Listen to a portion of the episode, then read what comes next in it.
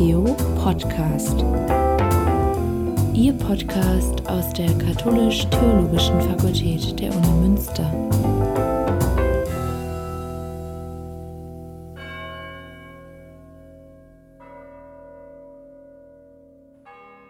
Marco Schü ist wissenschaftlicher Mitarbeiter am Seminar für Liturgiewissenschaft.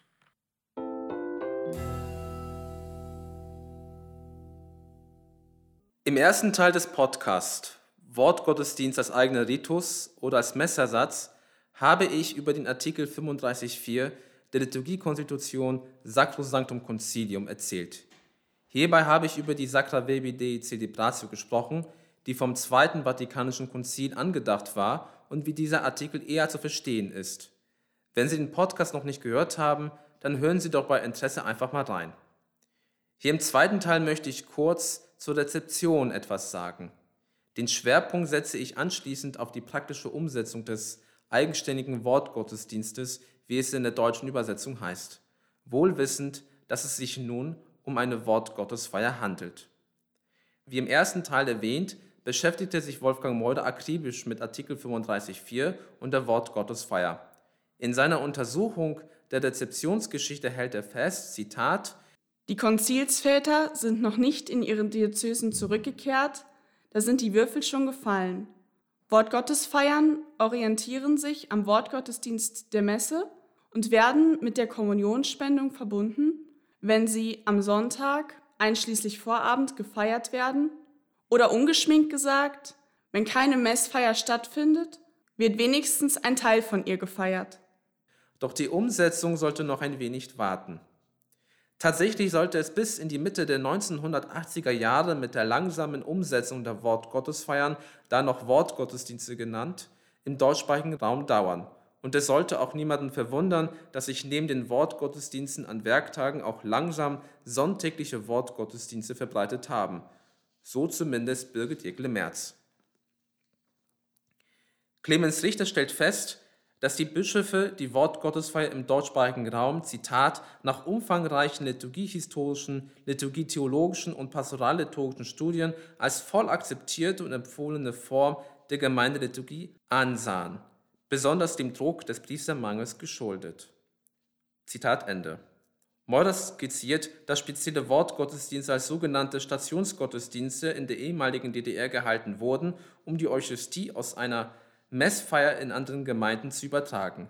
Das heißt, es gab Wortgottesdienste mit anschließender Kommunionfeier, was Rom auch billigte. Allerdings muss man betonen, dass diese Stationsgottesdienste in der DDR aus der Not herausgehalten wurden, damit die Menschen eine Möglichkeit des Kommunionempfangs erhielten. Da die Nachbarkirche am Sonntag ihre Messe hielt und dass diese Kirche die Eucharistie an die priesterlosen Gemeinschaften übertragen wurde, die zeitgleich ihre Gottesdienste feierten, war der Bezug zur Messe gewahrt.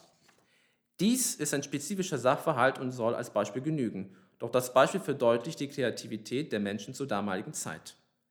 Des Weiteren zeigen Beispiele aus der Liturgiegeschichte des 20. Jahrhunderts, dass in Missionsländern von Laien geleitete Gottesdienste unabdingbar waren, da es vor Ort kaum geweihte Priester gab.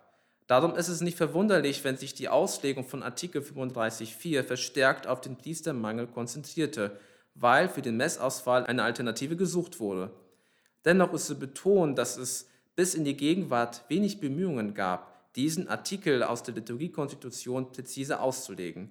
Benedikt Kahnemann hebt hervor, dass Rom, Zitat, lediglich den rechtlichen Rahmen schuf, der dann durch die Ortskirchen oder Bischofskonferenzen in enger Verantwortung ausgefüllt wurde. Zitat Ende.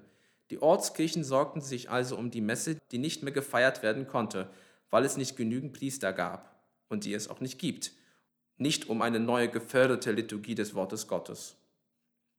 Kurz vor der Jahrtausendwende stellen die deutschen Bischöfe fest, dass das Zweite Vatikanische Konzil eine Celebratio Verbi empfahl, denn hier, so Wolfgang Meuder, wurde beim Verweis auf den Konzilbischof sauberer als sonst unterschieden. Der Wortgottesdienst ist an sich empfohlen und wird, wenn möglich, vom Priester geleitet. Er ist also nicht primär oder gar grundsätzlich als Ersatz gedacht. Man könnte die Rezeption als liturgischen Aktionismus zusammenfassen, der besonders unter den Aspekt des Priestermangels anwuchs. Bis heute gibt es keine offiziell approbierte Sacra Verbede Celebratio. Nichtsdestotrotz kann man fragen, welchen Sinn diese Feier hat, wenn im Prinzip jeder Gottesdienst ein Wort Gottesdienst sein könnte. Oder wie es Messner zusammenfasst, Zitat, Ohne Übertreibung kann man sagen, die ganze Diskussion seit dem Zweiten Vatikanischen Konzil und so gut wie alle nachfolgenden Versuche der Gestaltung derartiger sonntäglicher Wortgottesdienste oder Wortgottesfeiern stehen von vornherein unter der Hypothek, dass diese Feiern ein Surrogat für die sonntägliche Eucharistiefeier sein sollen. So viel zum historischen Abriss. In unserem Jahrhundert hat sich dann einiges so getan. Für den deutschsprachigen Raum erschienen verschiedene Werkbücher, wobei man zwischen dem deutsch-österreichischen und schweizerischen Gebiet unterscheiden müsste. Aus Zeitgründen fokussiere ich mich auf das deutsch-österreichische Sprachgebiet oder besser gesagt auf Deutschland. Ich konzentriere mich dabei auf das Werkbuch für Sonn- und Festtage von 2004. Mit dem Werkbuch, neu aufgelegt 2019, wollten die Bischöfe im deutschsprachigen Raum eines gewährleisten, den Gemeindegottesdienst am Sonntag. Laien erhielten die Aufgabe, eine Wortgottesfeier zu leiten. Dabei ist kein Theologiestudium vorausgesetzt, um als Laie eine Wortgottesfeier zu halten, sondern lediglich ehrenamtliches Engagement und die Bereitschaft, gewisse Kurse zu besuchen. Diese Wortgottesfeier gerieten in Verruf, da sie, wie Egle Merz sagt, als Zitat priesterlose Gottesdienste bezeichnet werden. Diese Sprechweise nistete sich im Denken vieler Gläubigen ein. Man kann sagen, dass diese Wortliturgie das ideologische Argument, so Messner, stützt, um den Status von Laien in der kirchlichen Verantwortung, in diesem Fall in der Liturgie, zu stärken. Diese Tendenz ist einerseits problematisch, denn die Beauftragung von Laien, die ihre Aufgabe gewissenhaft aufnehmen, sollte als Bereicherung für die Kirche und nicht als Konkurrenz zum Priestertum gelten. Andererseits sollte unter den Laien kein Laienklerikalismus entstehen, damit nicht der Eindruck erweckt werde, dass es bloß um Ausnutzen der übertragenen Macht ginge. In diesem Zusammenhang ist das Werkbuch als Chance zu betrachten, dass für die Wortgottesfeier geregelte Rahmenbedingungen gelten und insofern besitzt es, wie es Messner sagt, eine Art offiziösen Status. Es bietet Richtlinien an und schlägt vor, Willkür zu vermeiden. Diese Feier sollte nach Artikel 35.4 ein Zusatz zum liturgischen Repertoire einer Gemeinde sein. In der Gegenwart ist sie eher ein Lückenbüßer, um die ausgefallene Messfeier am Sonntag de facto zu ersetzen. Es ist lohnt zu prüfen, ob die Gottesdienstordnung auf gemeindlicher Ebene eine Wortgottesfeier vorsieht, obwohl am Sonntag eine Messfeier stattfindet. In der pastoralen Einführung der Wortgottesfeier am Sonntag wird darüber reflektiert, welche Funktion diese am Sonntag einnehmen soll. Der Priestermangel ist der Hauptgrund, weshalb Messfeiern nicht stattfinden können. Deshalb halten die deutschen Bischöfe dann fest, dass es stattdessen nach Artikel 35.4 sonntägliche Wortgottesdienste geben soll, damit die Gläubigen am Sonntag als Gemeinschaft zusammenkommen können. Diese Formulierung impliziert, dass für den Wegfall der Messfeier am Sonntag eine Alternative bereitgestellt werden muss, damit die Gläubigen sich am Sonntag in ihrer Gemeinde vor Ort versammeln können. Und dennoch betont die Einführung ausdrücklich, dass es zur Eucharistiefeier keine Alternative gäbe. Man könne nicht zwischen zwei gleichwertigen Möglichkeiten wählen. Diese Schlussfolgerung ist vollkommen legitim. Problematisch wird es aber, wenn diese Schlussfolgerung durch eine Relativierung des Eigenwerts der Wortgottesfeier gestützt wird, wie es weiter heißt. Eine Wortgottesfeier soll nur dort an die Stelle der sonntäglichen Messfeier treten, wo die Eucharistie nicht gefeiert werden kann und der nächste Ort, an dem die heilige Messe gefeiert wird, unzumutbar weit entfernt ist. Mit anderen Worten ausgedrückt bedeutet das, dass wenn eine Messfeier stattfindet, wird eine Wortgottesfeier nicht gefeiert. So fragen es also, kann eine Wortgottesfeier am Sonntag dennoch stattfinden, obwohl eine Messfeier vorhanden ist? Letztendlich geht es um den Sinn einer Wortgottesfeier.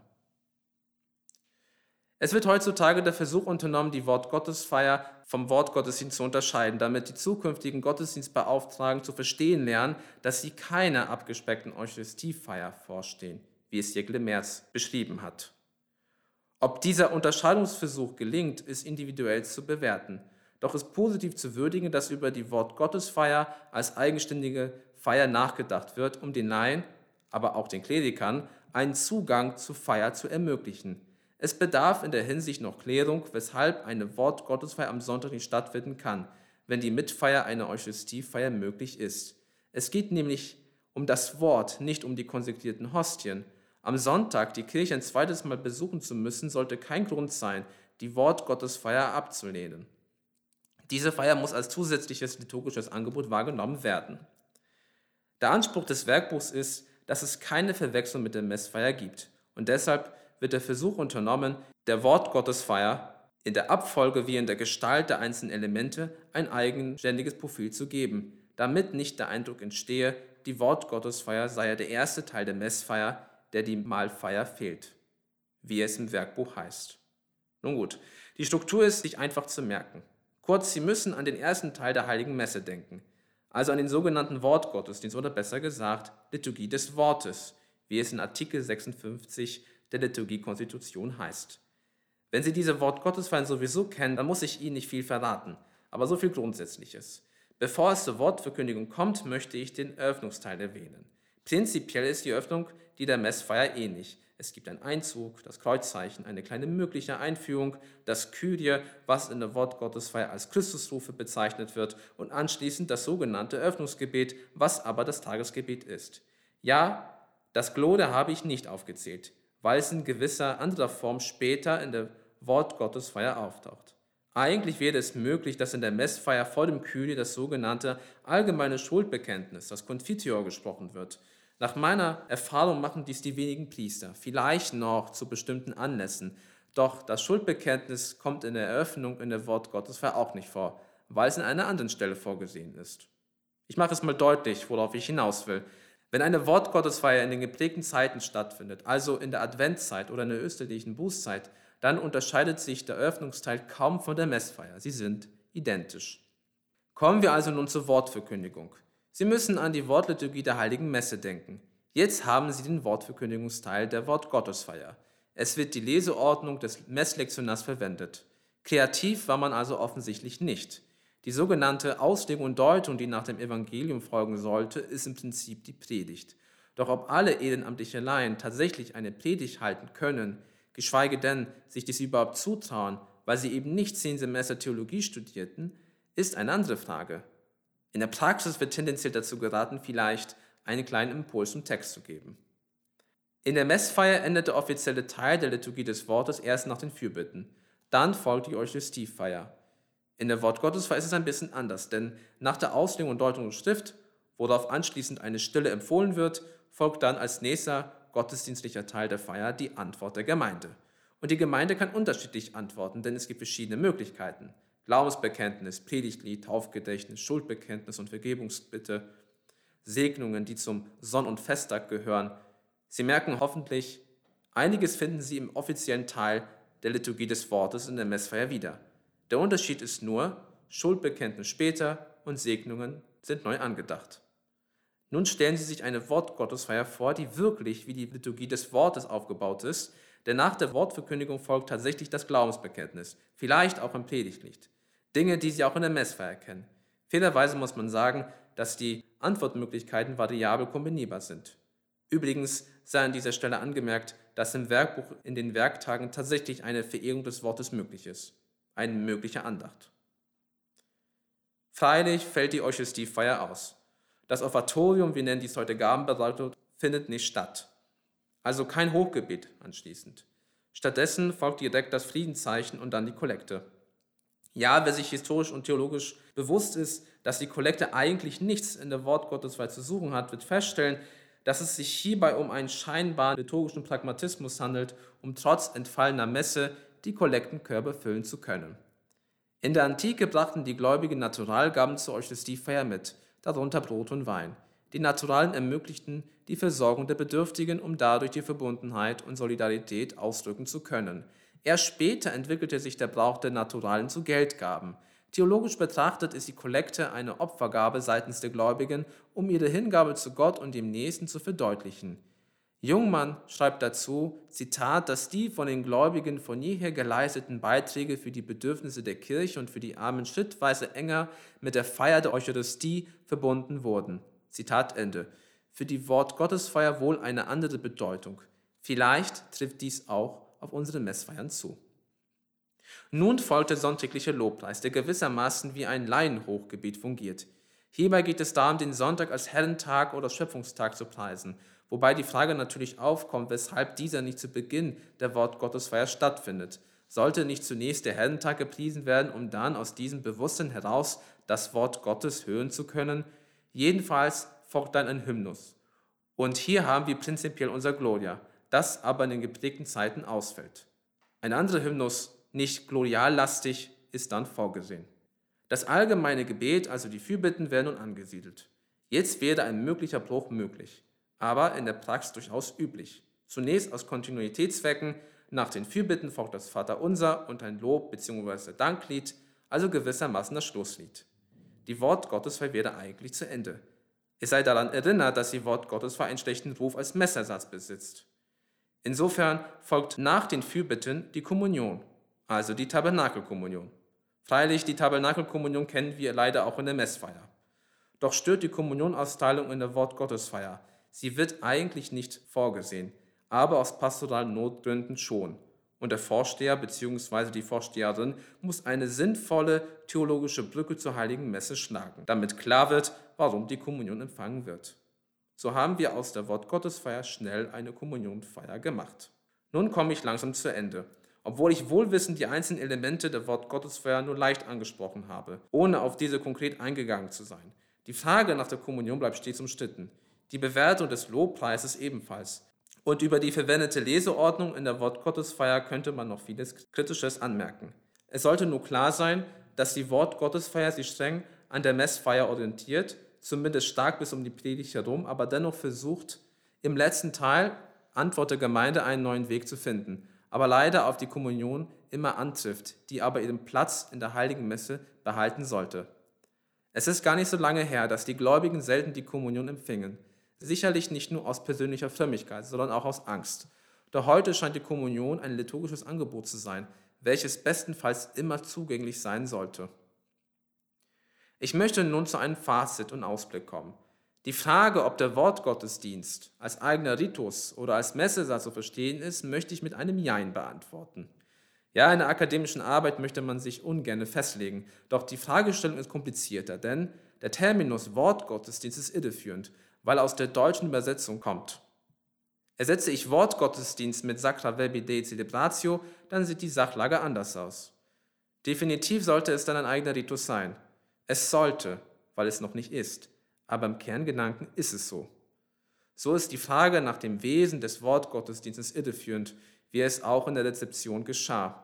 Denn man schaute gewiss nur auf den Priestermangel und auf die Kommunionersteilung. So bleibt der Wortgottesdienst als Terminus im Leeren stehen. Hierbei darf ich anmerken, dass es sich etwas im deutschsprachigen Raum tut. Es gab vor ein paar Jahren eine Umfrage, wie es die Hauptamtlichen und Ehrenamtlichen mit der Wortgottesfeier handhaben. Die Ergebnisse zeigen deutlich, Viele beachten das Werkbuch gar nicht, lassen sich eher aus dem Internet oder anderswo kreativ inspirieren und die Pfarrer interessieren sich in der Regel kaum, wie wertvoll die Wortgottesfeier sein könnte. Die Mehrheit feiert die Wortgottesfeier so wie die Wortliturgie der Messfeier mit anschließender Kommunionausteilung. Ich könnte noch mehr anmerken, es sollte nun aber genügen. Jedenfalls durfte ich selbst in der Expertenrunde mit dabei sein, geführt von Professor Stefan Winter, der den Lehrstuhl in Tübingen innehat und der für die Umfrage verantwortlich war, um nun die Ergebnisse mit der Einschätzung aller Beteiligten in dieser Runde zu bewerten. Es gab im letzten Monat Mai die Tagung dazu. Unser gemeinsamer Konsens war, dass die Wortgottesfeier dringlich bearbeitet werden muss, die auch offiziellen Status besitzt, wie auch das Messbuch. Kein Werkbuch mehr und eine grundlegende Theologie muss her. Hierbei möchte ich anmerken, dass ich bereits zwei Artikel zur Theologie der heiligen Feier des Wortes Gottes verfasst habe, hier aber jetzt nun nicht diskutieren möchte.